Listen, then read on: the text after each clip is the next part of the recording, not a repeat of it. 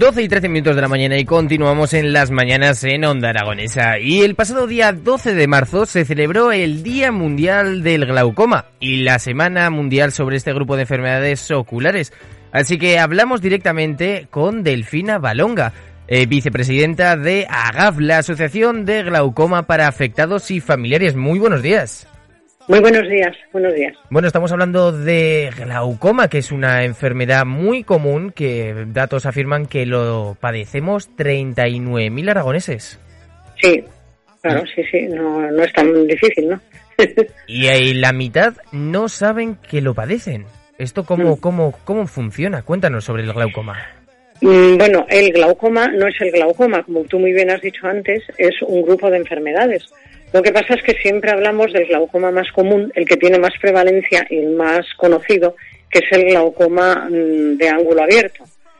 Entonces, bueno, eh, claro, la gente no sabe que lo tiene porque sencillamente no da síntomas. Mm. Entonces, eh, se van muriendo células de, la papila óptica, pero eh, la persona no se da cuenta.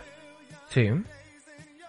Entonces, Sencillamente, lo que ocurre es que se van muriendo poco a poco y el cerebro va rellenando todo aquello que, las neuronas no son capaces de captar. Hmm. Y claro, ¿qué ocurre? Que cuando la gente se da cuenta de que tiene un glaucoma o de que no ve, es ya bastante tarde y eso ya por lo pronto no se puede no se puede recobrar, no se puede recuperar.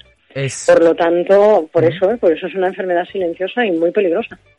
A mí me, sorprende mucho esto de que el cerebro va rellenando huecos, va rellenando esa información que, que, los ojos con glaucoma no son capaces, me imagino que por el daño en el nervio óptico, ¿verdad? Claro, sí, sí, claro. Por el daño en la papila óptica se van perdiendo determinados puntos de, de estimulación y entonces el cerebro pues hace que tú, tu consciente, tu conciencia, mm. eh, piense que ves. O sea, que es que ves lo mismo. Pero no, no es lo mismo. Y claro, cuando ya el cerebro no puede compensar eso, porque el daño es más grande, es muy grande, pues claro, entonces la gente es cuando se entera de que, de que puede tener un problema en la vista. Van al médico, les diagnostican glaucoma y ya a veces es muy, tarde. Por lo pronto es muy tarde para recuperar lo que han perdido, mm. para empezar. Es decir, que con la información de un ojo, con solo un ojo, el cerebro rellena esa, esa parte del ojo que está afectado por el glaucoma y nos hace como una especie de vista, vista virtual en la que realmente no estamos viendo lo que estamos viendo. Bueno, claro, pero es que el cerebro muchas veces eh, interpreta los estímulos visuales de una forma un poco rara, ¿no? O sea, muchas veces, eso pasa muchas veces. ¿Cuántas veces uno va por la calle, se cree que, que pasa alguien o se ve que se cree que hay una sombra y resulta que no la hay. Son lo que se llama ilusiones ópticas. Pero es que eso lo hace el cerebro, claro. Es que el cerebro es, es plástico. Y entonces se adapta a todas las carencias y a todos los problemas. Oye, me sorprende mucho esto de que la mitad de, de las personas que, que, lo padece no tiene síntomas en, en claro, sus Claro, es que no tiene síntomas, es que es una, una enfermedad, pues solo llaman el ladrón de la vista silencioso porque no da síntomas. Hay otro, otros tipos de glaucoma que sí dan síntomas, porque provocan dolor, porque provocan enrojecimiento, porque provocan hinchazón en los ojos y dolores de cabeza, pero este precisamente no. Este glaucoma no es, no es así. Entonces, claro, por eso la gente no tiene síntomas y la gente no acude al médico. Es esta, lo que iba a decir, esta ausencia de síntomas la que lo hace tan peligroso en ese sentido. El hecho de que no sepamos de que al ser asintomáticos no tenemos ese, ese estímulo de no, pasa algo con mi ojo. Entonces, ¿qué, deberíamos hacer realmente? La revisión de, todos los años tenemos que mirar a ver si, si tenemos glaucoma. ¿A qué nos invitas, Delfina? Yo os invito a que mm, os hagáis una revisión a partir de los 40 años pues que os hagáis una revisión cada, cada año eh, en, el, en, un buen oftalmólogo, un oftalmólogo especialista, a ser posible, y que mire la papila óptica. Porque no solo es tomarse la tensión, la gente dice, bueno, yo voy a la óptica, me tomo la tensión y ya está. A ver, esto es orientativo, solo orientativo. Porque si tú tienes la tensión muy, muy alta, evidentemente tienes que ir a urgencias. Hmm. Pero y es, determinante de que probablemente tengas un glaucoma. Hmm. Pero a veces la, tensión está normal y también hay glaucoma, porque hay un glaucoma que se llama normotensivo, que, mm, que hace daño en el nervio óptico porque el nervio óptico es muy débil para aguantar una tensión más o menos normal y entonces la, la papila óptica se degenera. Por eso, lo primero que hay que hacer, antes que casi que tomar la tensión del ojo, es ver la papila óptica cómo está, cómo está el nervio óptico. Si el nervio óptico presenta síntomas de degeneración, o pues bueno, pues entonces a lo mejor hay que diagnosticar un glaucoma que no sea propiamente de tensión alta. Pero es que solo la tensión es un factor, pero no es el único. Háblanos de los, de los siguientes factores, de las posibles causas del glaucoma. Eh, bueno, pues la hipertensión arterial es una de las causas.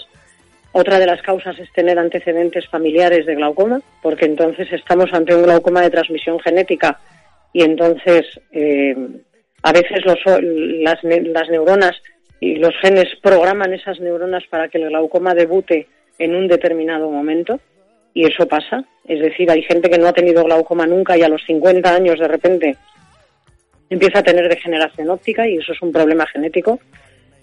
Eh, eh, también cuando la persona ha tenido un tratamiento muy largo con corticoides, pues también a veces es puede subir la tensión y sobre todo puede degenerar el nervio óptico. La tensión degenera el nervio óptico en ese caso, ¿no? Eh, también cuando hay, bueno, pues tratamientos muy largos con ansiolíticos o con, eh, pastillas eh, que son que son psicológicas ¿no? o psiquiátricas. Entonces, ante esos tratamientos psiquiátricos a veces también se provoca el glaucoma. Y luego, por ejemplo, si alguien tiene diabetes, es muy fácil que desarrolle un glaucoma. Es un tipo de glaucoma que no es el de ángulo abierto, mm. se llama neovascular, pero es bastante peligroso también. ¿Y las personas que tienen miopía? Claro, con una miopía larga, con una miopía grande, magna, que se llama, mm. también hay mucha mucha propensión a tener glaucoma. Estamos hablando de más de 8 o 9 diotrías en cada ojo. Mira, yo tengo el, caso de que mi hermano nació ciego, lo tengo que admitir, no lo había ah. dicho nunca, y le operaron de, cataratas y tenía 20, 20 dioptrías. Menos mal que ahora mismo está en 8 mm, o 7, algo así. Pero estos factores. Eh, mm, ¿Me recomendarías a mí que llevara a mi hermano al médico para ver si tiene, para que le hicieran pruebas para ver si tiene glaucoma?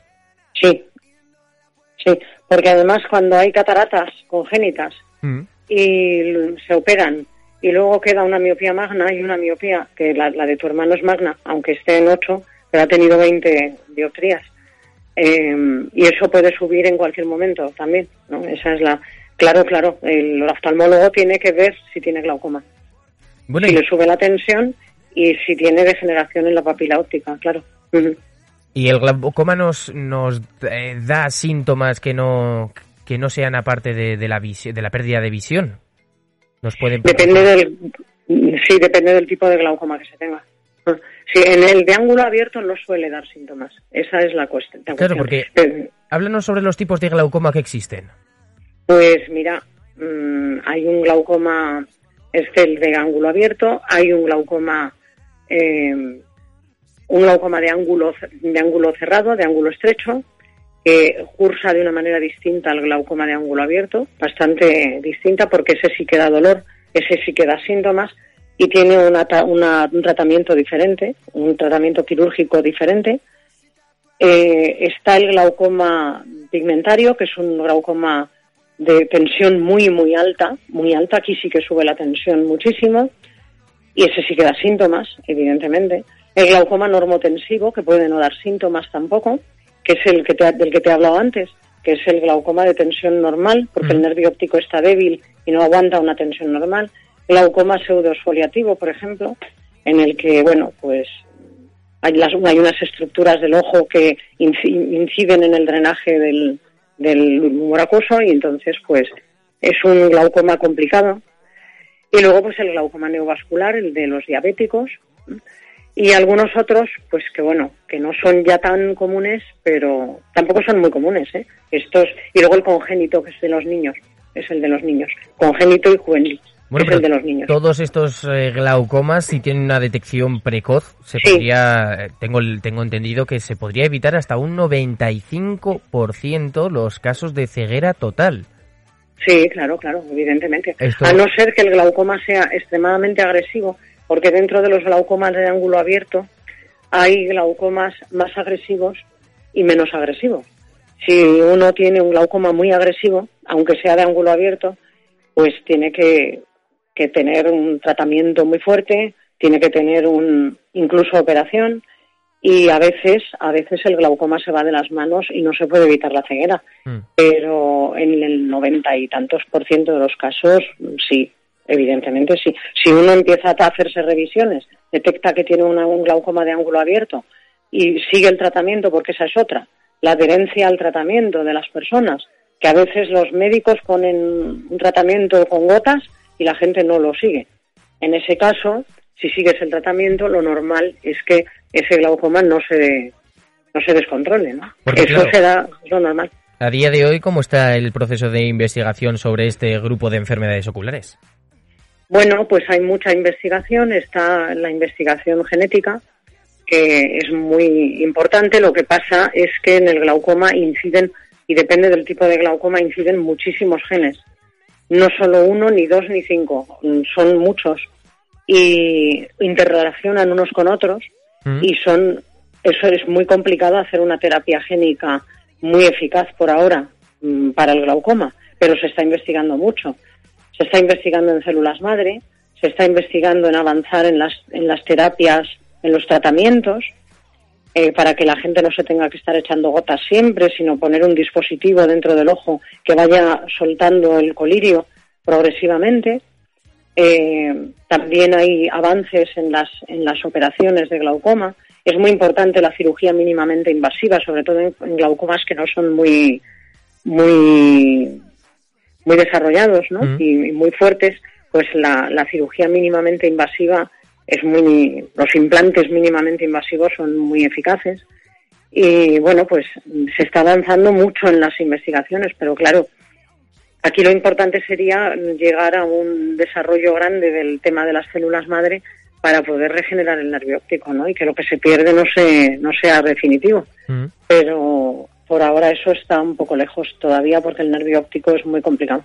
Bueno, pues mientras tanto, mientras que se vayan haciendo estas investigaciones, nosotros emplazamos a todos nuestros oyentes a que se hagan un diagnóstico, un diagnóstico para, para detectar si tienen glaucoma o no, ya que la mitad de las personas que sufren esta, esta enfermedad eh, no lo saben, son asintomáticas. Así que mm. lanzamos un mensaje de, por favor, no os cuesta mucho ir y, ver si estáis bien, porque al, igual que nos hacemos revisiones todos los años, pues una de, uno de estos cinco sentidos que necesitamos tanto para vivir y que no podríamos vivir sin ellos, como la vista, que es tan importante. Bueno, de todas maneras sí se puede vivir sin vista, ¿eh? Bueno, pero intentaremos que no, pero se Delfina. Se vive regular, se, vive regular. Oye, Delfina, ha sido todo un placer hablar contigo y, dar un mensaje sobre que el diagnóstico es la clave para, para llegar a... El diagnóstico y la adherencia al tratamiento. Esto es muy importante, seguir los tratamientos que ponga el médico. Eso es muy importante. Y luego yo quisiera decir que cuando, si alguien quiere tener contacto con la asociación, tenemos una página web que es asociaciondeglaucoma.es para que la gente se meta en ahí y nos conozca un poquito mejor, si quieren.